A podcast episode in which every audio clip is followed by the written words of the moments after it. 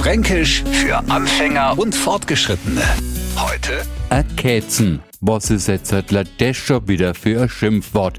Kann das gleich wieder vergessen, erkätzen ist nix Space, nix Schlimms und beißt nicht. Manche sagen auch Hugel oder Buggelkätzen dazu.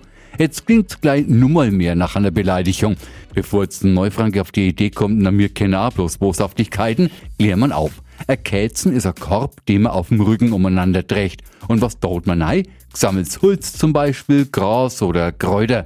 Am Land oder auf Märkte man die Kätzen noch heute anschauen. Oft einmal Drang von Kräuterweibler.